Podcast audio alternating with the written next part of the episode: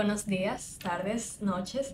Aquí estamos de nuevo con nuestro programa Cuidando de ti y estamos todavía en nuestro segmento de psicología jurídica. Estaremos hablando hoy sobre la triada oscura. Eh, vamos a hablar de la triada oscura y cómo esto se relaciona directamente con las conductas criminales. Queremos decirles que el día de hoy nuestra compañera Cris no nos podrá estar acompañando por motivos de salud y recordarles que no somos psicólogas ni juristas, así que si tienen alguna pregunta acerca de este tema pueden acercarse a un profesional. La triada oscura se caracteriza por tener tres rasgos principales, el maquiavelismo, el narcisismo y la psicopatía. Entonces, eh, todos son en un grado subclínico, es decir, no patológico. Bueno, eh, la verdad es que esto de la triada oscura, cuando yo lo estaba leyendo, me pareció muy interesante, porque de hecho, inclusive se presenta en más de las personas que nosotros pudiésemos pensar. Y es que si no conocemos esta información, realmente podemos tener personas maquiavélicas, psicópatas eh, o narcisistas a nuestro alrededor sin darnos cuenta. Y la verdad es que la implicación de estas personas dentro del crimen también eh, puede aumentar mucho más que una persona que no tenga pues esto.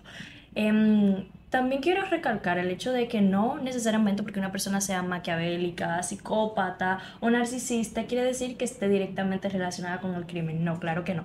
Pero vamos a evaluar ciertos aspectos de la personalidad de estas personas que pues los inclinan un poquito más a cometer ciertos actos delictivos que no, no estarían las personas que no tienen estas eh, características tan inclinadas a hacer.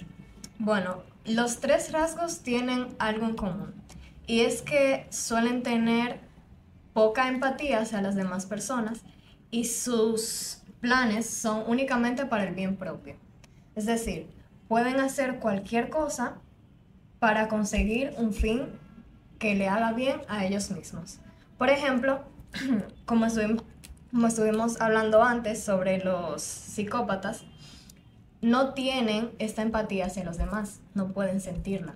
Entonces, cuando hacen algo, no sienten lo que el otro podría sentir por esto. Entonces, al no sentir ese dolor que el otro podría sentir mediante la empatía, lo hacen sin pensarlo, lo hacen sin pensar en un sentimiento de culpa. O en las consecuencias que este podría acarrear incluso para ellos mismos. Entonces, eh, hablando acerca del maquiavelismo, que fue una de las que más eh, más interesantes me pareció. El maquiavelismo lo podemos ver eh, usualmente en personas que tienen alto poder jerárquico, como son los políticos, los empresarios, personas que están en altos estatus. Y usualmente es más común en estas personas, ¿por qué? Porque una persona maquiavélica es una persona que utiliza a los demás para sus propios fines, ya sea por la manipulación, la extorsión o cualquiera de, esta, de este tipo de cosas. Estas personas no sienten culpa por utilizar a las personas para sus propios fines y esto es lo que vemos muchas veces en los casos de personas que tienen altos rangos políticos o personas que tienen eh, empresas grandes y que hacen lo que sea para mantenerse a flote sin importar eh, cómo puede afectar esto a las personas. La verdad es que las personas maquiavélicas están a nuestro alrededor y a veces no nos damos cuenta. Son personas que utilizan a los demás y no sienten culpa por hacerlo, simplemente lo utilizan para sus propios fines y es como, bueno, si yo estoy bien, pues todo está bien, ¿no? Y de hecho se nos hace difícil identificar a estas personas, tanto los psicópatas como los maquiavélicos, por el hecho de que se les hace fácil camuflarse. Sí. Es decir, ellos copian las actitudes de los demás para que tú no notes que hay algo en ellos que ellos tienen como una intención oculta. Sí. Entonces, eh, los psicópatas son expertos en eso de copiar a los demás para que no se note que son psicópatas y que las demás personas no noten los eh, fines ocultos que pueden llegar a tener. Son unas personas muy sutiles. Cuando van a emplear eh, estas cosas, este, este tipo de manipulaciones o extorsiones a los demás, lo hacen de una forma que de cierta forma emboban a las personas y las personas no se dan cuenta hasta que ya ha pasado muchísimo tiempo que han recibido esa manipulación o extorsión o hasta que por alguna situación se da o sale a la luz esa verdadera personalidad de este maquiavélico o de esta persona que es psicópata. Y es justo por eso, por el hecho de que se ocultan tan bien que hasta que tú, por ejemplo, estos rasgos, esas características eran debido a esa psicopatía. Eran debido a ese narcisismo, eran debido a ese maquiavelismo. Y fíjate, ahora vamos a hablar un poco acerca de las personas narcisistas y ya lo hemos mencionado en otros programas, realmente hemos hablado un poco acerca de las personas narcisistas, pero siempre es bueno recalcar el hecho de que las personas narcisistas son personas que de cierta forma, y algo que yo estaba pensando es que las personas narcisistas tienen una autoestima inflada. ¿A qué nos referimos con autoestima inflada? Es un tipo de autoestima donde la persona se siente superior a los demás, dice que siempre está bien, que se ama a sí mismo, pero realmente esto es como una, un tipo de careta para aparentar algo que no es. Los narcisistas todo el tiempo creen que son mejor que los demás y tienen este deseo de superioridad o este deseo de que todo el tiempo les estén halagando, que les estén diciendo que ellos hacen las cosas bien para sentirse bien consigo mismos. Son personas que no saben recibir bien las críticas, que pueden desencadenar perfectamente una situación porque reciban una crítica o un mal comentario de una persona y que este ego o autoestima inflada puede venir de hecho de una inseguridad. Exacto. Eso es lo que el narcisismo tiene de diferente entre el maquiavelismo y la psicopatía, que puede venir por una inseguridad. Es decir, ante todo el mundo yo tengo este sentimiento de grandeza, yo les hago ver que yo soy mejor que ellos, pero en realidad yo soy inseguro y por eso yo tengo que mostrarle a los demás que yo soy superior para que ellos no me vean como menos. Claro, y para recibir estos halagos y estos reconocimientos de la parte de los otros para que mi autoestima siga creciendo y yo seguir sintiéndome pues súper alto. Eh, de los narcisistas podemos recalcar el hecho de que al ser personas tan sensibles en cuestión de la autoestima, son personas que pueden llegar a ser muy explosivas. Hay que tener mucho cuidado con ese punto, porque estas personas, al no saber recibir las críticas o los comentarios negativos, pueden explotar creando situaciones con las personas de su alrededor. Y esto puede ser también un signo de violencia o, en un caso muchísimo más extremo, llegar a cometer pues actos delictivos bastante graves, simplemente por el hecho de no saber asumir lo que se le dice. Exactamente. Así como en el narcisismo, debido a esa inseguridad, debido a estos sentimientos de que no se le puede decir críticas porque son muy sensibles a ellas, los narcisistas pueden llegar a cometer actos delictivos debido a eso. Pero los maquiavélicos lo pueden llevar a pueden llegar a comportamientos delictivos por el hecho de la manipulación hacia los demás solamente por llegar a su objetivo. Sí, a su fin. Que de hecho justamente mencionaba a los políticos porque es un... Los políticos y también las personas que tienen grandes empresas, porque es muy normal ver que estas personas a veces están involucradas con cosas como mafias o situaciones que de cierta forma pueden pues atentar contra la vida de otras personas, simplemente para estas personas seguir en ese estatus, seguir con ese poder. Y muchas veces he escuchado que la gente dice que cometer un delito te deja muchas noches sin dormir porque te da remordimiento, pero al parecer muchas de esas personas que están en estos cargos importantes y que toman decisiones eh, relacionadas con la mafia y así, no sienten este remordimiento como lo sentiría una persona normal. Y por eso en muchos casos podemos ver que estos políticos quizás pueden tener un perfil maquiavélico, estas personas que están relacionadas con la mafia, que mandan matar personas sin sin miedo o cosas así pueden estar relacionadas. Y de hecho nos podría sorprender bastante que la cantidad de personas que existen así es increíblemente alta. Es colosal. Y uno ni siquiera se da cuenta. Sí.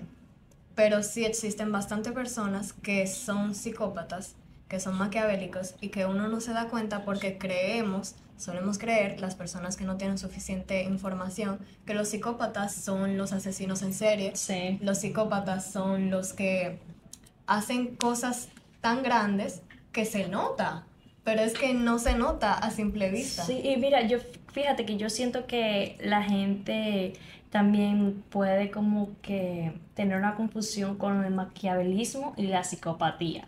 Porque cuando pasa una situación que de cierta forma es, eh, pues impactante, la gente dice que eso tiene que ser un psicópata, pero no siempre se está dentro del rasgo de la psicopatía, sino que también se puede estar dentro del maquiavelismo e incluso el narcisismo. Yo siento que el narcisismo en menor medida, porque dentro del narcisismo lo que la persona está buscando es una validación de sí mismo, pero los maquiavélicos y los psicópatas ya lo hacen con fines eh, de, de cierta forma de, ay Dios, de completar sus objetivos. Exactamente. Exactamente.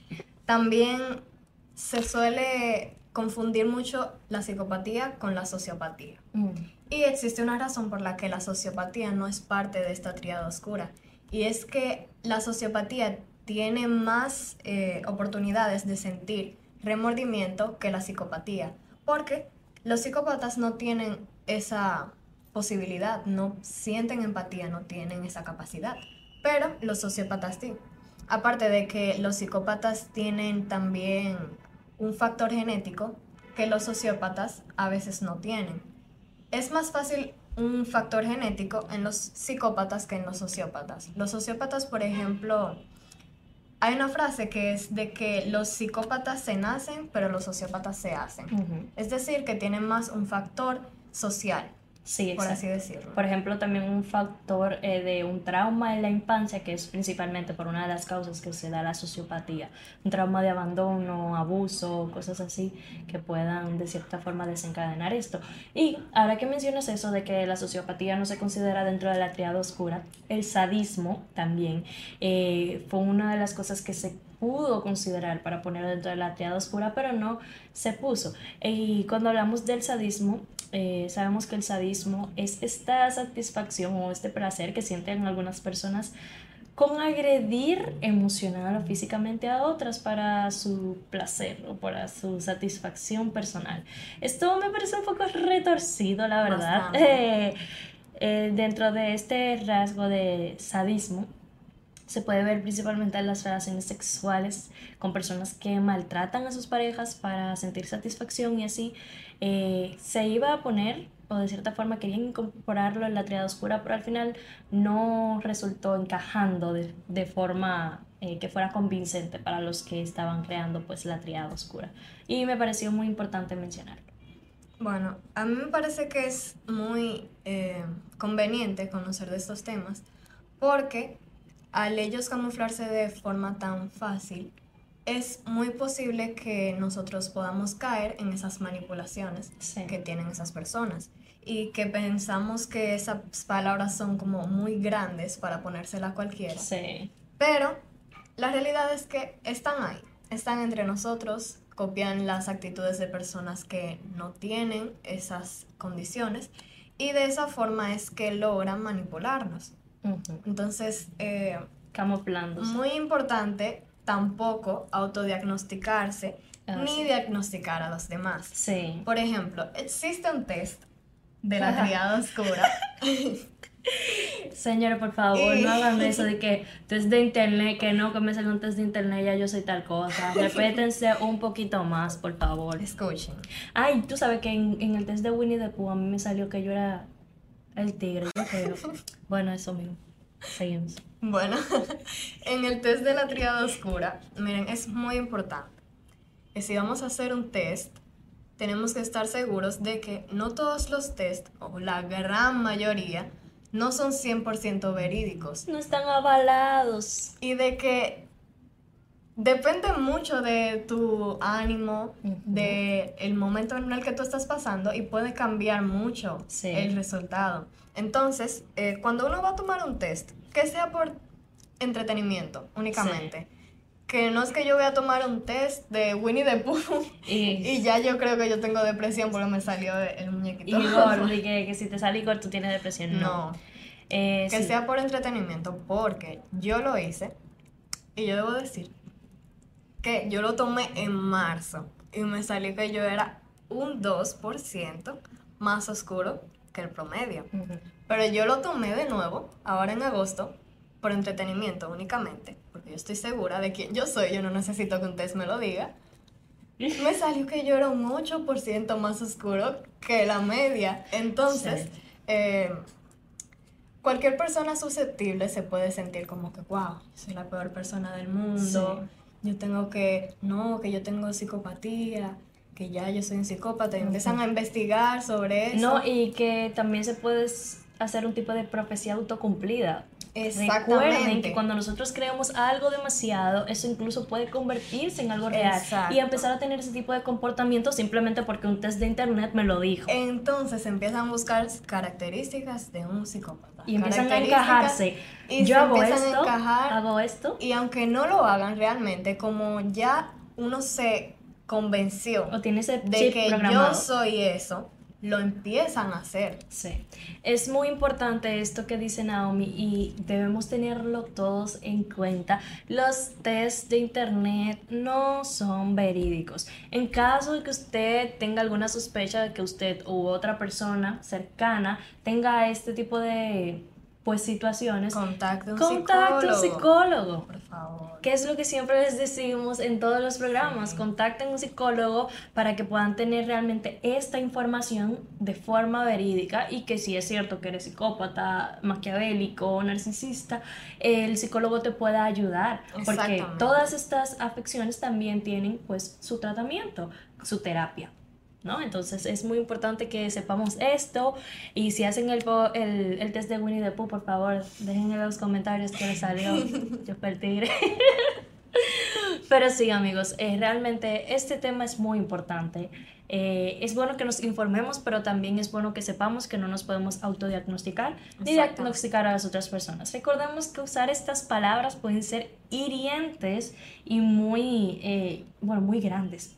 Si le dices a una persona, no, tú eres un psicópata, lo estás eh, de cierta forma categorizando. Y no necesariamente esa persona es psicópata porque tenga una característica o un comportamiento. Y puede ser irrespetuoso para aquellas personas que de hecho sí tienen estos rasgos. Así es. Y no lo tienen porque quieren ser así. Sí. Y sufren por esto. Exactamente. Recordemos que cada una de estas personas tiene un pasado. Eh, por ejemplo, los psicópatas pueden tener un patrón eh, genético. Eh, los sociópatas, ay no, los sociópatas no están dentro de la triada, perdón. Pero igual los sociópatas tienen su historia por las que son así. Así que Sí. recordemos que cada persona que tiene una afección de este estilo eh, tiene una situación que le provoca ser así. Así que también seamos un poquito empáticos en ese tema. Así que bueno, nada, muchísimas gracias por escucharnos. eh, un gusto para nosotros estar aquí con ustedes. Recuerden que este es nuestro segmento de Psicología psicología, jurídica. psicología jurídica. Estamos muy emocionados por esto y nos vemos en el próximo programa. Hasta luego.